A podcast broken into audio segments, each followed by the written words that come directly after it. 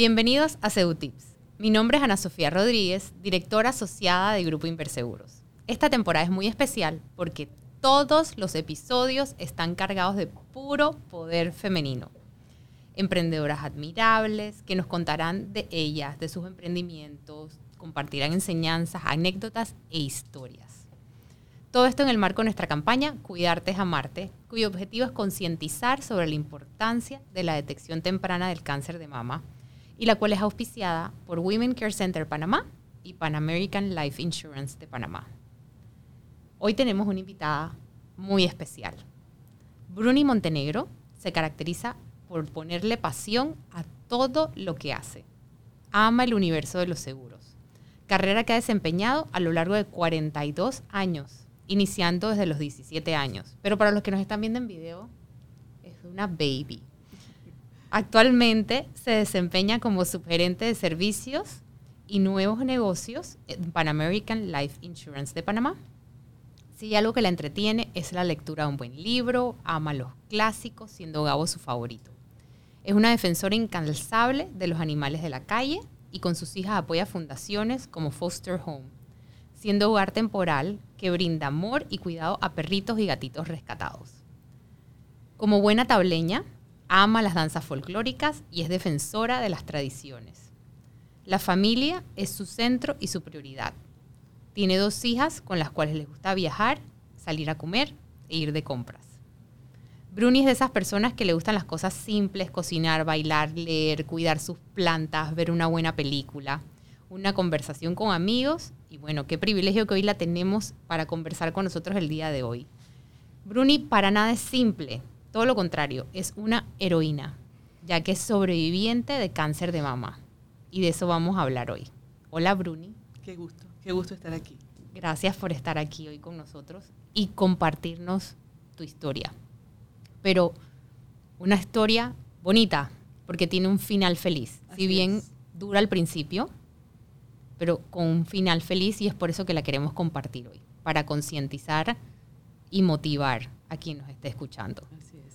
¿Cómo comienza esta historia? me remonto al, 2010. Eh, yo trabajaba en departamento de cobros, eh, cierre de mes, eh, noviembre, muy ajetreado, muchas cosas porque viene diciembre.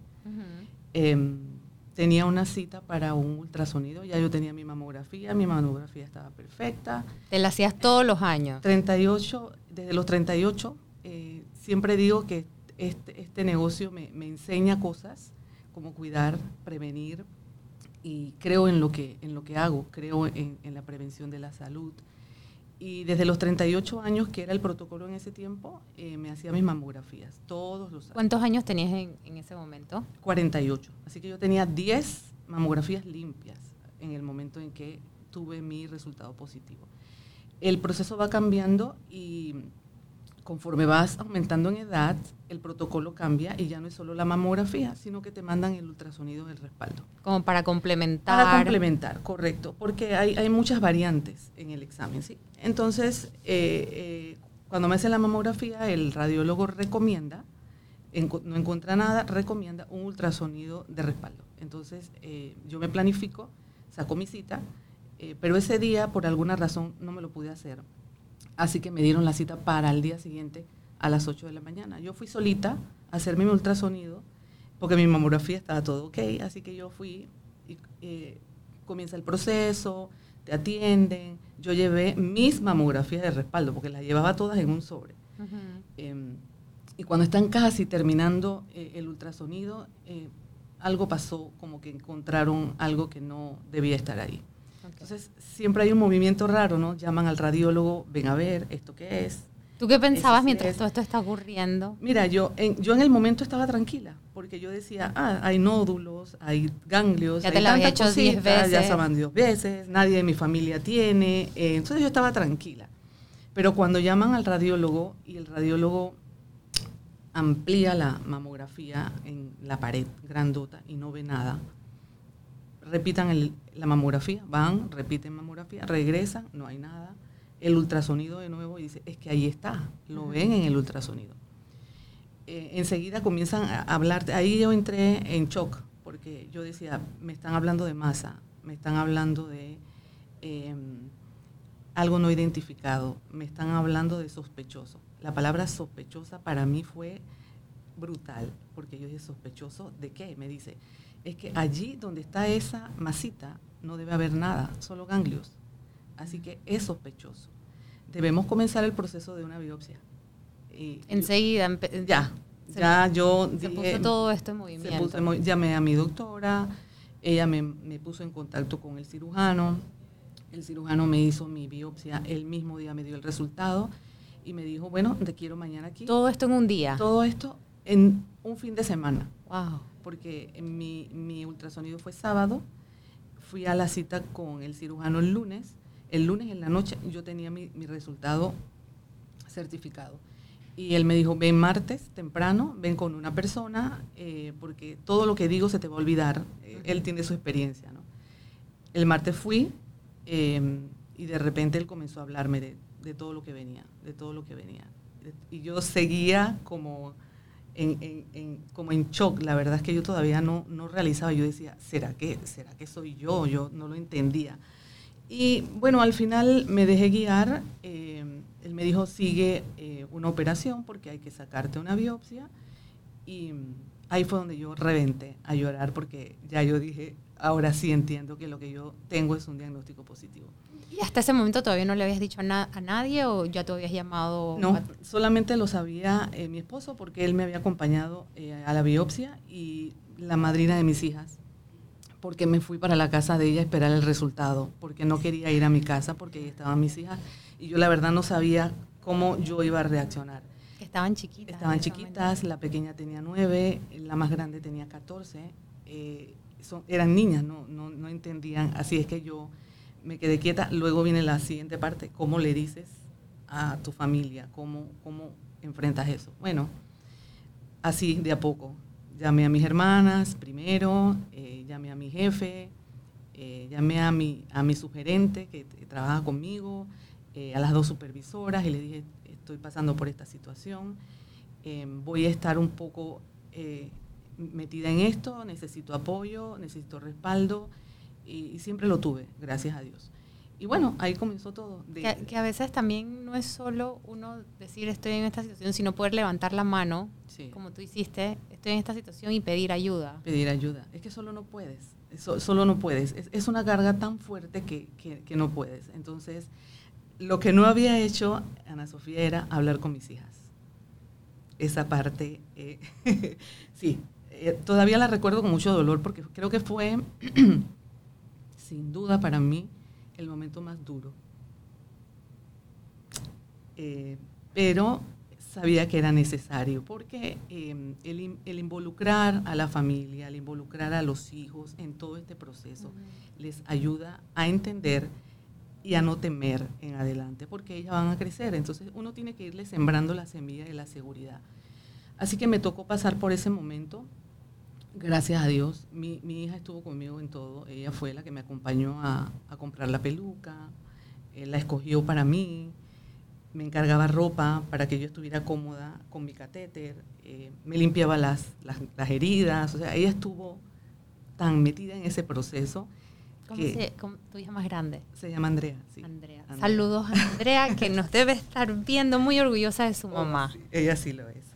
Y, y bueno, me tocó y poco a poco vino la cirugía, 15 de enero, em, me operaron, después vino la puesta del catéter, poco traumática para mí porque hubo un incidente, me pincharon un pulmón, estuve cinco días hospitalizada con el pulmón eh, pinchado, pero parte de todo esto es el riesgo que corres, ¿no?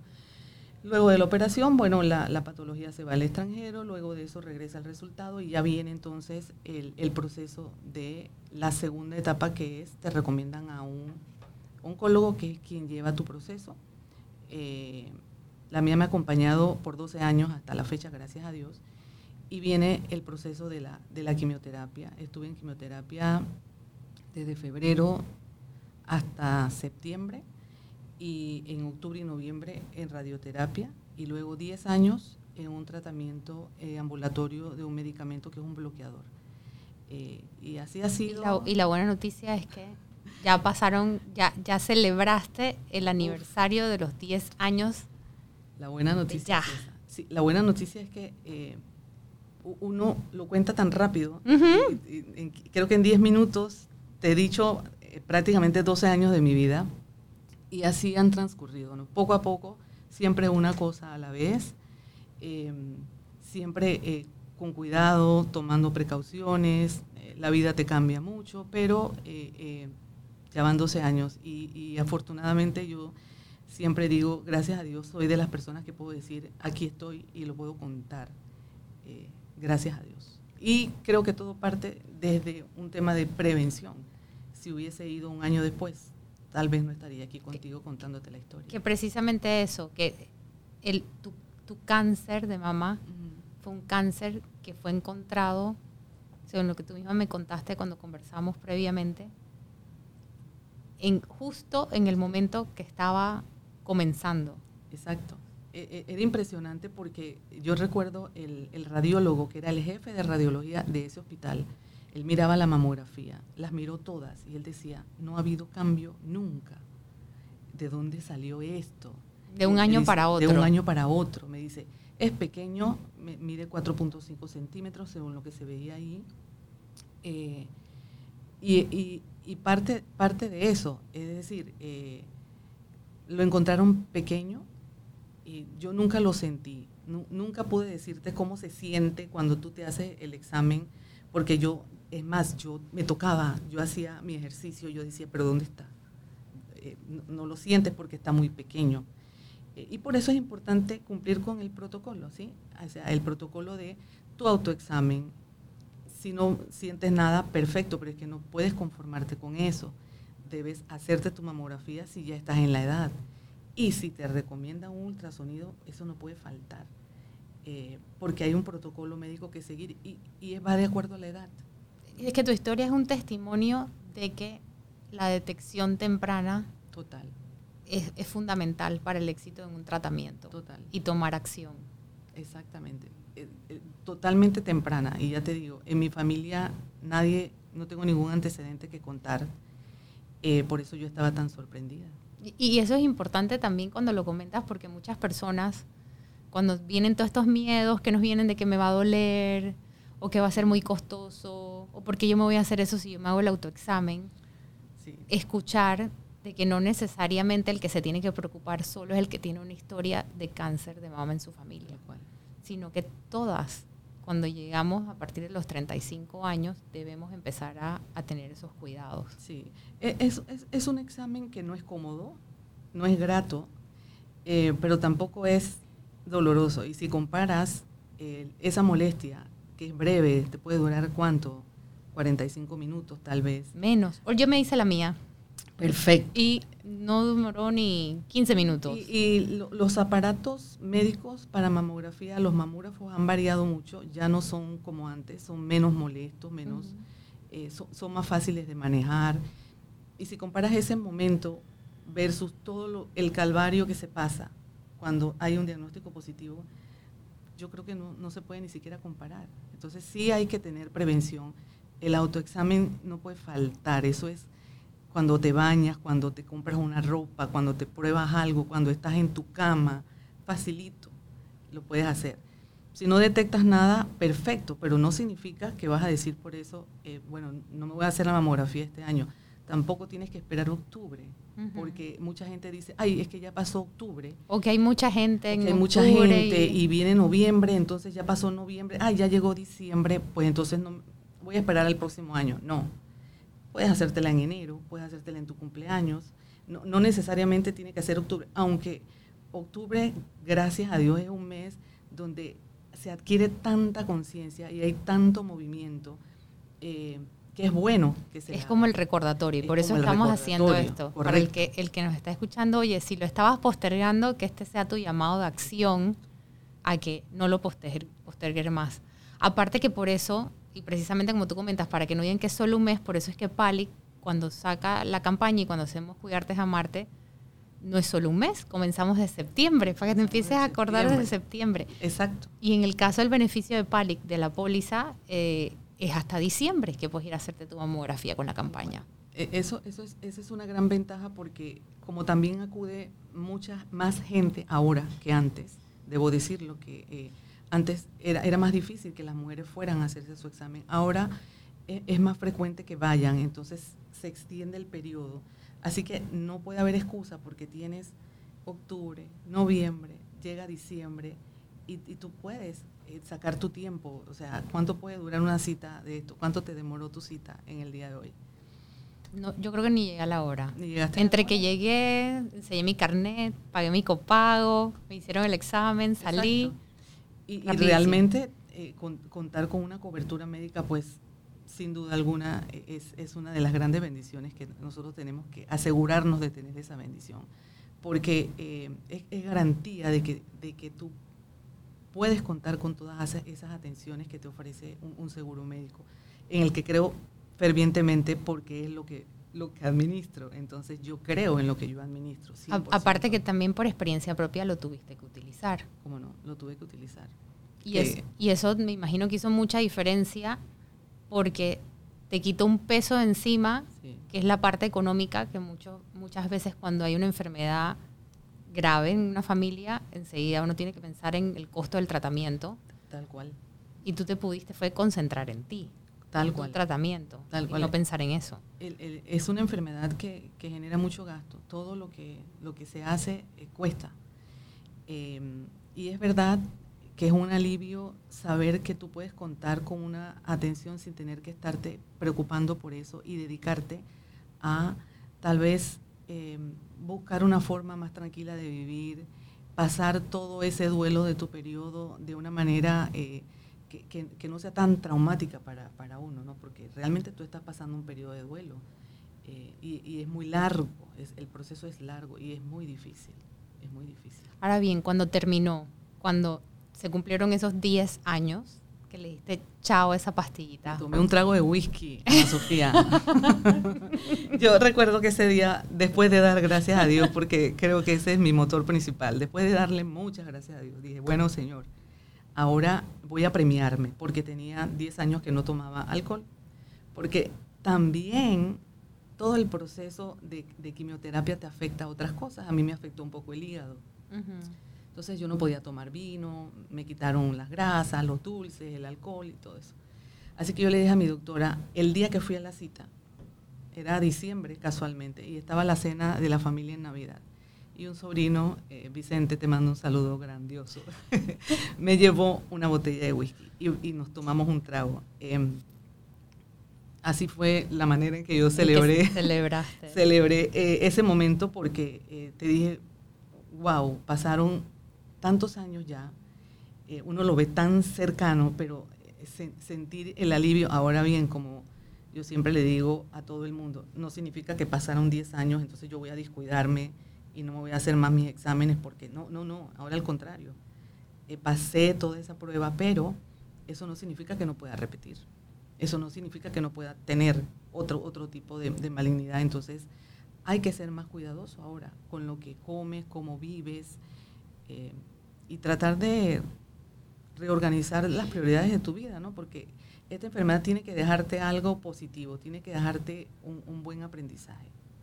Y también cambia las recomendaciones médicas, en el- no solo para ti, sino también para tus hijas, en el sentido de que ahora hay, hay una persona en su familia que tuvo cáncer de mama, así que para alguien que está en esa situación, si, si nos puedes compartir un poquito de qué es lo que qué es lo que cambia en el sentido de recomendaciones médicas en tu experiencia. Uf, eh, esa, conversación la tuvo la, doctora conmigo y ella me dijo, mira, el protocolo para tus hijas, tienes dos hijas mujeres, si tu tumor fue ubicado a los 48, certeramente porque no había evidencia de antes, 10 años antes ellas tienen que comenzar con su control, es decir, a los 38. Obviamente la mamá no va a dejar que sea a los 38, yo creo que desde los 30 eh, también cambia mucho el, el protocolo. Sí, Pero va ya- evolucionando también cómo son los son los exámenes. Ahora ya hay hasta mamografías 3D. Hay mamografías 3D, hay exámenes eh, que son marcadores para determinar si los hijos van a llegar a padecer de el, que si son portadoras del gen. si son portadoras del gen. Eh, hay, hay una serie de, de cosas que, que, bueno, también depende de- del criterio de cada uno, ¿no? Claro. Y, importante para el que nos está escuchando es para que sepa que existen eh, eh, estos, estas recomendaciones. Obviamente, hablen es con su médico, que es quien mejor les va a poder guiar de acuerdo a cada situación. Pero saber que en el caso de que tienes en tus antecedentes de familia o si no los tienes, hay un protocolo en cada caso que seguir. Eh, en la mayoría de los casos es como tú misma y es lo que tú hacías y es lo que ha sido fundamental en tu historia era que te hacías el autoexamen, te hacías tu mamografía y complementabas con, el ultrasonido. Y así ha sido em, después de, inclusive, durante estos 10 años, em, ha sido el mismo protocolo, siempre. El autoexamen, la mamografía no falta, el ultrasonido no falta. A pesar de que yo estaba en tratamiento de, de quimioterapia, te la suspenden un tiempo por el tema de la radiación, pero ya apenas suprimes la, em, la quimioterapia y la radioterapia, ya tu protocolo tiene que seguir. Es decir, e, e, son exámenes que o sí o sí tienen que estar como en tu agenda permanente. Y, el protocolo para los hijos, y no solo para los hijos, porque eh, tengo sobrinas, tengo hermanas, entonces todas ellas tienen que tomar en cuenta que ya hay una. de, toda la, cronología, ya hay una persona. Eh, y Tienen que estar me más pendientes. Ahora bien, en tu historia también es llevar ese mensaje a todo el que nos está escuchando y a todas las personas que tú conoces sobre la importancia de la detección temprana. Y, y cuando conversábamos previamente, tú me dijiste una frase, que no sé si recuerdas lo que me dijiste, eh, que me pareció que daba en el clavo. No sé si Sí, yo, yo, siempre he dicho que em, la prevención es la herramienta para que tú sorprendas el cáncer y no que el cáncer te sorprenda a ti. Porque no es lo mismo, son escenarios distintos. Cuando tú lo encuentras, lo enfrentas con tiempo, con oportunidad, lo puedes tratar, eh, hay todas las oportunidades del mundo. Pero cuando Él te sorprende a ti, allí es donde está el detalle porque tú no lo esperabas. Entonces, el hecho de que Él te sorprenda te da desventaja, porque el, miedo es mayor, porque no lo esperabas por ningún momento, posiblemente no tengas posibilidades, no, no te da, no, es una enfermedad que no te da oportunidades, no, no, mide, no mide edad, no mide posición social, no mide sexo, no mide nada. Ella simplemente no da oportunidad. Entonces, y, lo que tú dices es clave en el sentido de que la enfermedad no te sorprenda es porque muchas veces entre las excusas que nos decimos para no ir a hacer los exámenes, entre el miedo que también siempre viene con uno hacerse un examen porque uno no quiere escuchar una, una noticia tal vez que no le vaya a gustar o negativa, es el, uno se dice, ay, pero yo no me he sentido nada en el autoexamen, o a mí no me duele nada, o no tengo síntomas. Pero es que el tema es que si aquí esperas a tener síntomas o que te duela algo, ya puede ser muy tarde, ya puede estar muy avanzado. Entonces, por eso es que es fundamental lo que tú dices, que no dejes que la enfermedad te sorprenda. Es, silencioso, es silencioso, o sea, no te duele. No es que no es que yo sentía tengo dolor, tengo molestia, no duele, no lo percibes. Eh, simplemente está allí esperando esperando a crecer. Si tú no lo sorprendes, él te va a sorprender a ti. Entonces, ahí, está el clic, es tomarle ventaja a la situación, es tomarle ventaja. Bueno, y para, y para cerrar esta conversación que ha sido tan amable y tan cándida con nosotros de compartirnos tu historia, Bruni, eh, quisiera que le dieras un mensaje a, a, todas esas mujeres, pero mira, hasta también los hombres, porque así mismo señor, señora joven que esté escuchándonos, para que le insista a su esposa, a su novia, a su mamá, eh, que se haga este examen, o mujer que nos escuchas. Que el esposo acompañe. Mira, e, el, esposo juega un rol importante. Acompáñela, eh, dele soporte. Si la ve con miedo, eh, anímela, eh, oblíguela de alguna manera. hay, en la persuasión, los esposos tienen muchas herramientas acompañarla porque lo que tiene la persona que se resiste es, es un gran temor. Entonces, eh, es mejor estar acompañado en ese momento de una persona que te va a, dar soporte. Y, yo os invito a, todas las mujeres panameñas, eh, sobre todo las aseguradas de Pan American Life, que tienen una gran ventaja con su póliza. Eh, no desaprovechen esta oportunidad. Mira, ese eslogan de cuidarte es amarte es muy puntual. Tú tienes que cuidar lo que tú amas. Si tú amas tu familia, tu entorno, eh, tienes que cuidarte porque el entorno sufre también contigo. No es un sufrimiento tuyo. Eh, los hijos sufren, los hijos te ven sufrir y, es bueno eh, que pensemos en eso, perder el miedo, tomar acción, empoderarte de tu salud, cuidarte, cuidarte es amarte, acudir, no perder el miedo, es un momento difícil, lo puedes pasar de alguna manera más llevadera, no te va a traumar una mamografía de ninguna manera, es un examen, ya les digo que eh, lo acabas de hacer tú y, estás Aquí estoy conversando contigo, como si radiante como si nada. Entonces sí, yo invito a todas esas mujeres hermosas que quieren eh, seguir con una vida saludable, con un futuro, con planes, con objetivos, tienen que cuidarse, tienen que prevenir y tienen que sorprender ellas, no permitir que el cáncer te sorprenda. Entonces, eh, es un tema de, anotarlo en la agenda, sacar la cita y ya después que el paso difícil es hacer la cita, fíjate, que ya después que haces la cita, ya creo que ya está, ya está allí, ya lo vas a hacer. Y, ya lo vas a hacer. El pasito primero es hacer la cita. Toma el teléfono y haz la cita. Y ahorita hay demasiadas facilidades para pasar por alto eh, eh, este examen que es tan importante. Así es.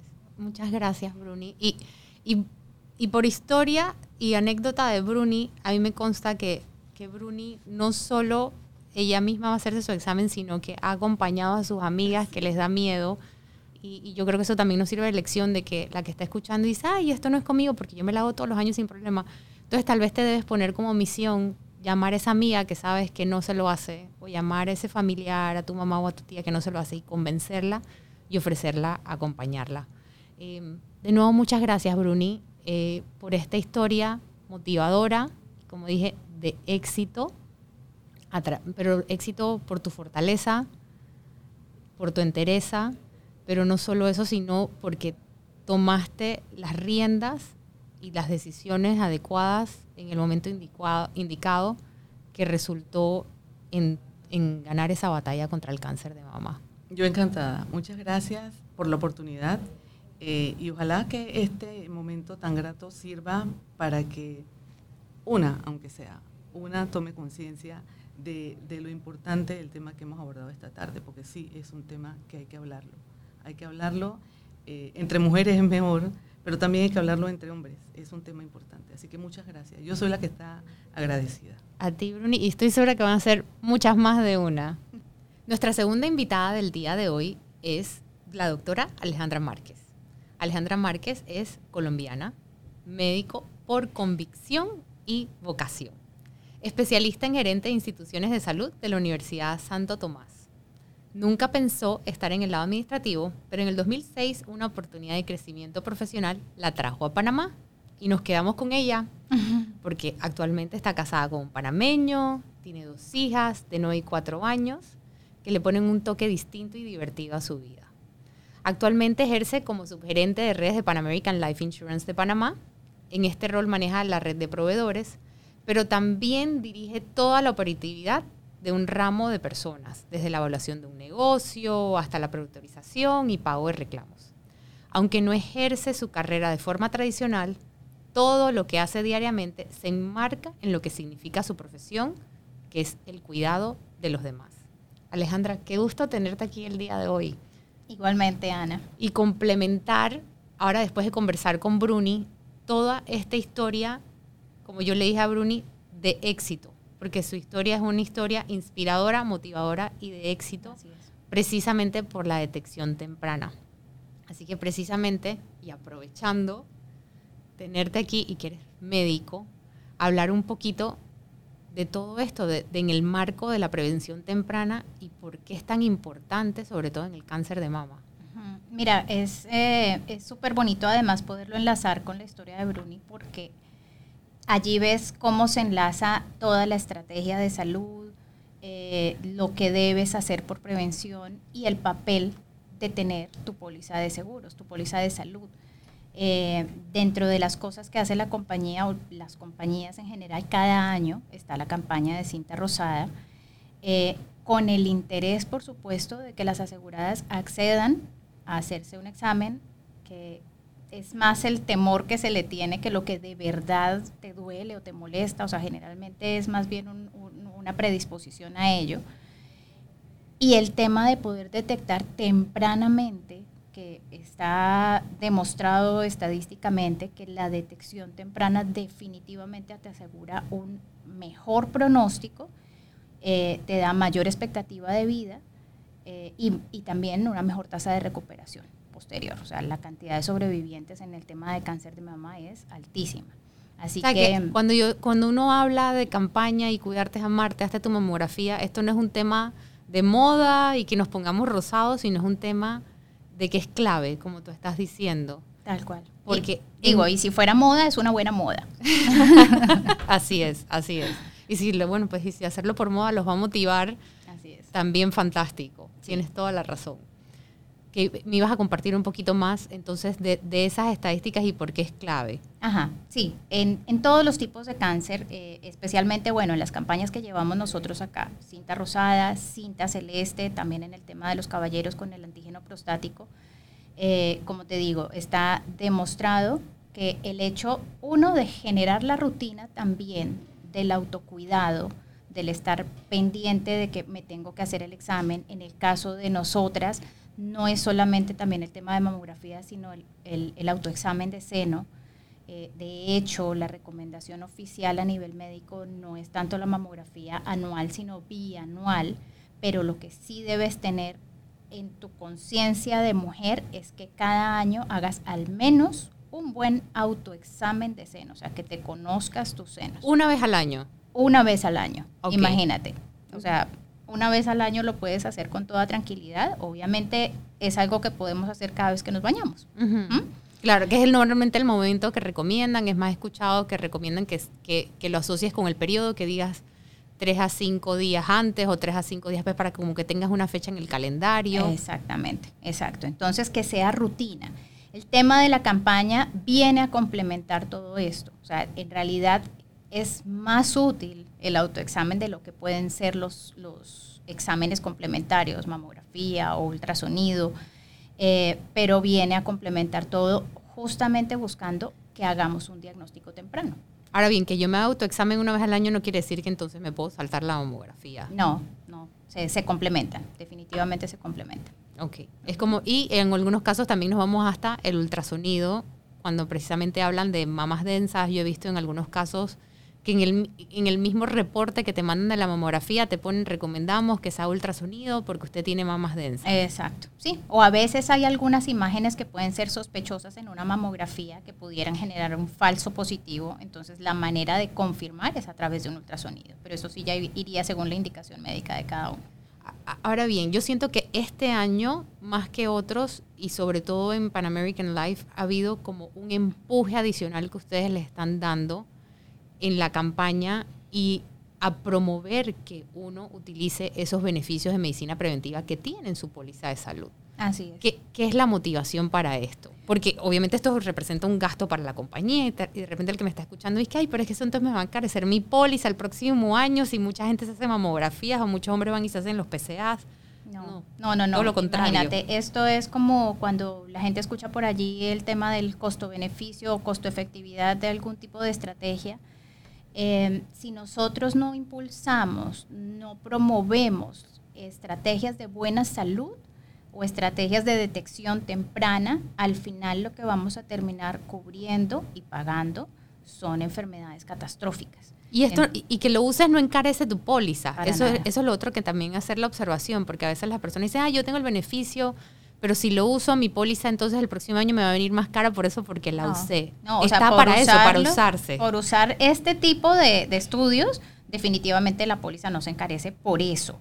Eh, y digamos que hay una estadística bajo la cual se calculan las primas y se sabe más o menos qué tanta gente va a acceder y eso está eh, eh, previsto, ¿no? Y la idea es que lo uses. Por eso es que se te está ofreciendo, porque para que lo uses. Exactamente. Y esa es la idea. Fíjate que en campaña se eliminan copagos en algunos de los proveedores o se pone un copago mucho más bajito buscando que la gente diga, ah, bueno, no me toca pagar el 20% usual, sino solamente tengo que pagar 5 dólares, 10 dólares. Y es mucho más fácil acceder entonces de esa manera a, los, a las pruebas. Ahora bien, hablando de medicina preventiva en general, ese, eso no es el único programa que se tiene dentro de los programas que maneja PALIC de, para medicina preventiva y, y temas que te incluyen la póliza, ya sea un costo reducido o hasta gratuito en algunos casos. Sí, hay otros beneficios preventivos que los asegurados propiamente no los conocen, los proveedores tampoco, ¿no? Eh, ejemplo, en, eh, para las mujeres tenemos la mamografía anual y un control ginecológico anual, o sea, adicional. Que también debes ir todos los años. Exactamente. Al PAP. Exactamente. Sí, esa, sí, sí, o simplemente obviamente quiero que me, me examinen, me hagan mi PAP. Eh, el, el, ginecólogo generalmente también hace un examen de seno, eh, te pregunta síntomas, cosas que, que igual pueden ayudar a, a, orientar que, mira, hay algo diferente con respecto a cómo te vi la última vez. Eh, y esa consulta con el ginecólogo puede ser simplemente control anual de salud, si está cubierto una vez al año. Y no tienes que tener un diagnóstico. No tienes que tener un diagnóstico ni, ni, ni decirle al doctor, cámbiame el diagnóstico porque entonces no me van a cubrir esa consulta. Bueno, en ¿Qué fin. pasa? Porque pasa, pasa bastante. Igual pasa con urología. En el caso de los señores también tienen una consulta anual, el, el PSA anual, y con los niños tenemos control control de salud. El control comercial de niños para sanos. los hombres, para que no digan que no hay nada para ellos. En el caso de Pali, que la campaña este año es gratis. El PCA en ciertos lugares que se lo pueden ir a hacer. En la mayoría de proveedores es Sí, gratis. sí. Eh, y bueno, La campaña es cinta rosada y cinta celeste. Siempre van de la mano. Sí, aquí, aquí esta temporada los somos puras niñas. Pero para Pero también los- pensamos en ellos. Sí, exacto, así es. Y aparte de eso también hay beneficios de medicina preventiva para los niños. Para los niños, exactamente. Eh, la idea es que en, en el caso nuestro tenemos hasta seis consultas en el año por control de niño sano, ¿no? Entonces es lo mismo, no hay que estar eh, pidiéndole al doctor que por favor coloque que el niño al menos tenía un resfriado para que, para que lo cubran. No, la idea es con los niños hasta los seis años eh, para poder hacer un control adecuado de su desarrollo, están creciendo, están teniendo las eh, eh, habilidades psicomotoras que tienen que tener, todo normal. Eh, toda esa parte está cubierta y obviamente también una cobertura de las vacunas. De las vacunas también. Ujú. A mí me gusta también hablar todo esto de la medicina preventiva y también quisiera ahora que conversáramos un poquito de los beneficios adicionales o valores agregados que tiene la póliza. Porque muchas veces yo en la parte que estoy con la asegurada, a veces los asegurados te dicen, ay, pero es que mi póliza, yo no la uso. Yo les digo a las personas, no, pero usted está triste por eso, porque no la ha tenido que usar, debe estar contento. Pero siento que al uno utilizar los beneficios de medicina preventiva o los valores agregados, sientes entonces que también tienes un, un uso que le puedes dar a tu póliza de salud, que no sea solo cuando estás entrando a un hospital. Claro que sí. Yo sé que ustedes tuvieron un programa muy interesante con todo, con, durante este periodo de la pandemia, con todo el tema del COVID. Cuéntanos un poquito de eso, de cómo surge este programa y que ahora como se ha quedado una parte el- por el lado de la telemedicina, cuéntanos un poquito de eso.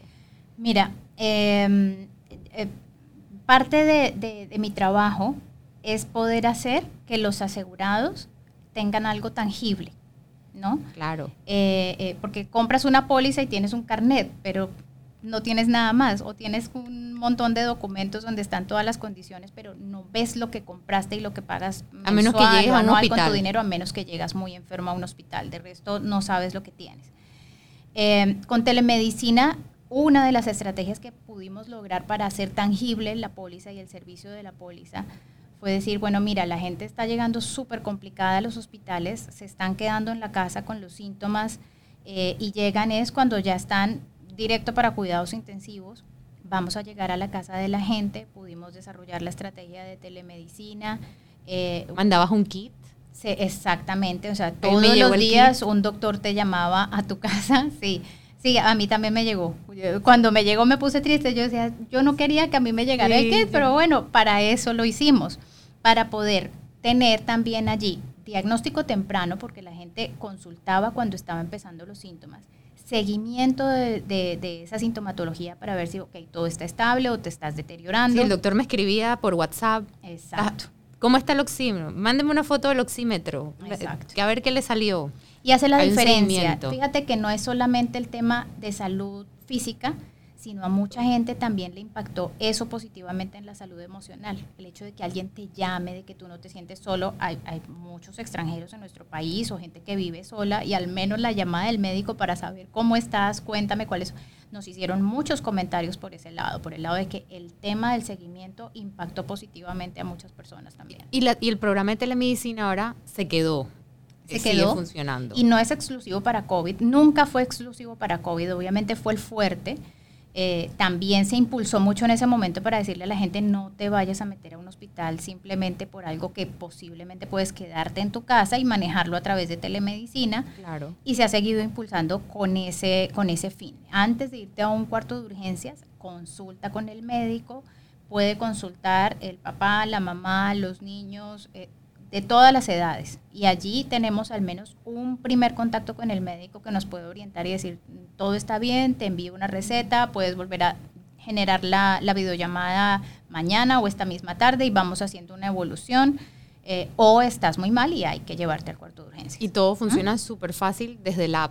desde la aplicación. Desde Exacto. No tienes que pedir una cita, simplemente te registras en la aplicación, te atiende un médico cara a cara, eh, terminas tu videollamada y al correo electrónico te llegan las recetas, las órdenes del laboratorio y ya. Es más, ni, ni tiene uno que salir de la casa porque simplemente llamas al Javillo, ese es nuestro proveedor aliado. Este, mis amigos que van a mi casa por lo menos una vez al mes Sí. y que les escribes por WhatsApp. Exact- exactamente. Y te llevan todo, te dan tu descuento del 20% por ser asegurado de, de aseguradora. Y, que, y, lo, y lo más interesante es que una vez que ya lo usas, te queda registrado y ellos ya saben las siguientes veces, les paso el dato, las siguientes veces que tú les escribes, ellos ya dicen, ah, sí, Ana Sofía, ¿cómo estás? Sí, aquí mismo le mando la factura con, con su Exacto, descuento. ya Ya, no, no tienes que mandarlo todo. Así mismo. Y es un excelente beneficio también que tienen que y te lo llevan a domicilio. Exactamente. Entonces, fíjate, son beneficios que están ahí y que si la gente los desconoce, pues simplemente la póliza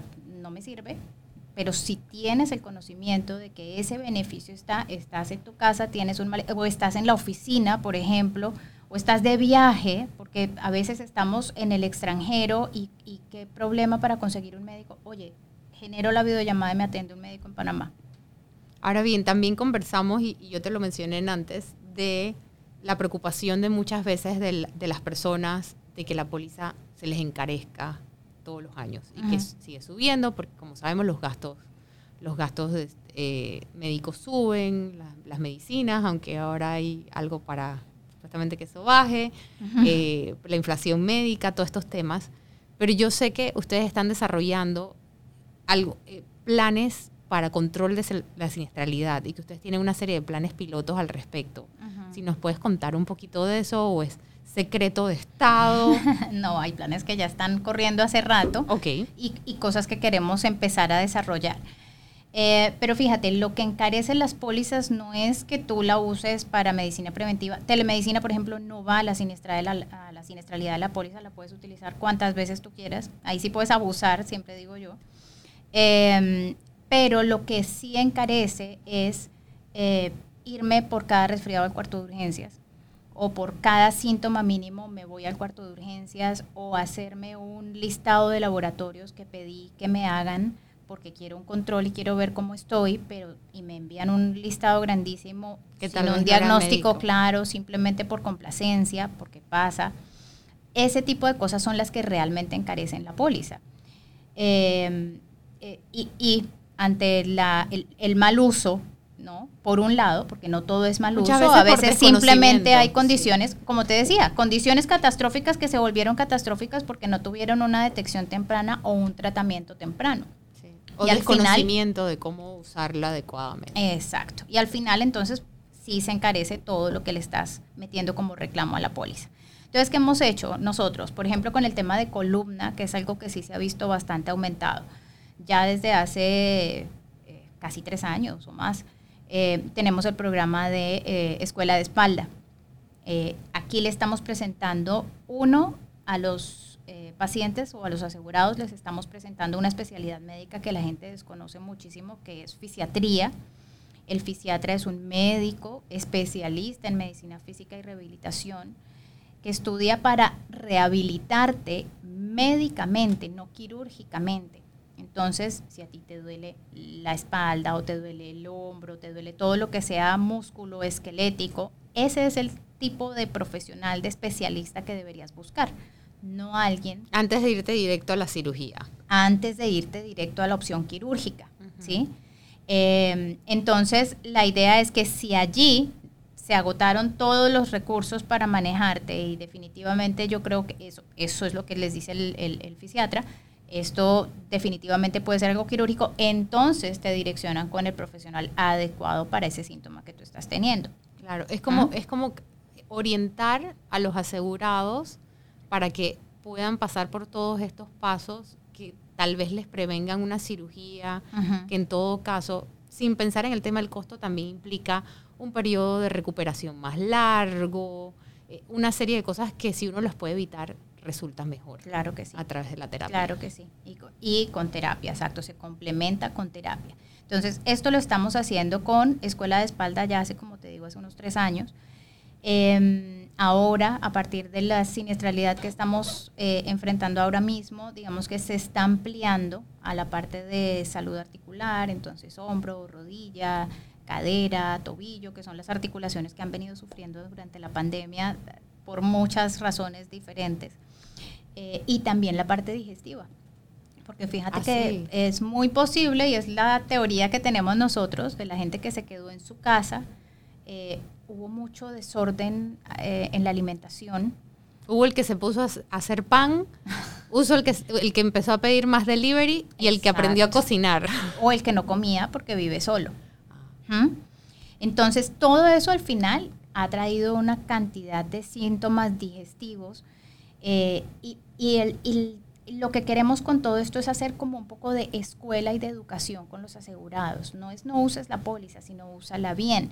Eh, necesitas un gastroenterólogo, ok, vamos a tener una, eh, una eh, tema de salud digestiva donde te vamos a orientar a través de gastroenterología, cómo es tu nutrición, qué hábitos tienes que cambiar, hacer un poquito de escuelita para que sepas tener un buen estado de, de salud, sepas cuidarte, Sí, porque como muchas veces yo le digo a los asegurados y cuando me dicen, no, es que mi póliza, yo le digo, mira, a veces no es que la póliza es mala, sino que tal vez no conoces cómo utilizar mejor los beneficios de la póliza. Entonces repasemos esto para ver si esto es lo que mejor se adapta a ti. Eh, y tal vez conociendo, y como ustedes están haciendo, educando más al asegurado sobre cómo mejor utilizar los beneficios de su póliza y dándole estas herramientas para antes de llegar a un tratamiento médico avanzado, como a través de la medicina preventiva o el diagnóstico adecuado, prevenir entonces llegar a ese punto que necesitas ese tratamiento más largo, más invasivo y, todas estas cosas. Exacto. Ahí el tema es no quedarte con lo que está escrito solamente en la póliza. Eh, esto es algo sumamente dinámico. Yo creo que aquí es muy importante la comunicación con el corredor de seguros, porque es eh, generalmente nuestra primera eh, nuestro primer cara antes del asegurado, a quien nosotros les informamos primero, bueno, mira, vamos a hacer esta estrategia, vamos a desarrollar esto otro, estamos viendo que está pasando esto con ortopedia, esto con eh, eh, cáncer, estamos viendo, vamos a hacer una campaña diferente este año, hicimos una campaña diferente en detección de cáncer que empezó mucho más temprano también, dirigida solamente a los que no se habían hecho ningún examen. Para motivarlos y que finalmente este año es su beneficio. Exacto, diciéndoles, mira, te tengo el proveedor, te estoy contactando a ti directamente, quiero que vengas y te hagas la prueba. Normalmente está la mala concepción de que nosotros no queremos cubrir nada o que queremos solamente declinar los reclamos o recortar las coberturas. Eh, y no hay nada, digo, más falso en el caso de Pan American Life que nos la pasamos más bien pensando cómo hacemos y qué estrategias tenemos que desarrollar pero como te digo, para encaminar a la gente por la ruta correcta. No es uso, voy al médico, voy a, todas las especialidades que puedo, todo el mundo me pide un montón de cosas y al final no tengo ningún diagnóstico. Sí. ¿Mm? Sino que puedas hacer lo correcto en el momento indicado y que garantice un diagnóstico acertado y por ende el tratamiento más adecuado. Exactamente. Para cerrar este episodio, Alejandra, eh, quería que reforzáramos un poquito el mensaje de la importancia entonces de utilizar estos beneficios y cómo impactan la detención temprana, que es clave, y más apoyándonos en tu consejo médico. Bueno, yo creo que es importante el tema de comunicación, de poder tener una buena comunicación tanto con la aseguradora, con el corredor. Como te digo, siempre estamos desarrollando estrategias, siempre estamos viendo cómo alcanzar a los asegurados para eh, ayudarlos a que utilicen sus pólizas adecuadamente. Eh, pero no solamente eso, y eso es lo bonito de lo que estamos haciendo, que al final lo que estamos tratando es de decirle a la gente cómo tienes que cuidar adecuadamente tu salud, eh, poniéndole cara a ese número de póliza o a ese número de reclamo, eh, que al final es lo que conversamos nosotros muchas veces, son familias, y lo que queremos impactar con todas estas estrategias es a una persona, a un individuo que seguramente es papá o mamá o hijo o hermano, eh, para que tenga una vida saludable. Eh, así que digo, el consejo es poder estar atentos, preguntar, no solamente quedarse con lo que está escrito en la póliza o lo que está escrito en un carnet, sino preguntar, cuéntame qué está haciendo Pan American Life, porque yo sé que siempre están haciendo algo, así que Así cuéntame qué están haciendo y cómo puedo tener acceso a todas esas estrategias de salud. Gracias, Alejandra. Bueno, y muchas gracias a nuestras dos invitadas del día de hoy en el marco de la campaña Cuidarte es Amarte. Y gracias a ustedes por escucharnos. Y les recuerdo la importancia de agendar tu cita para tu mamografía el día de hoy. Y me voy a robar las palabras de Bruni, que la enfermedad no te sorprenda. Que tú la sorprendas a ella, utiliza el beneficio de tu póliza de salud de Pan American Life y agenda tu cita hoy en Women Care Center Panamá para tu mamografía. Gracias a todos.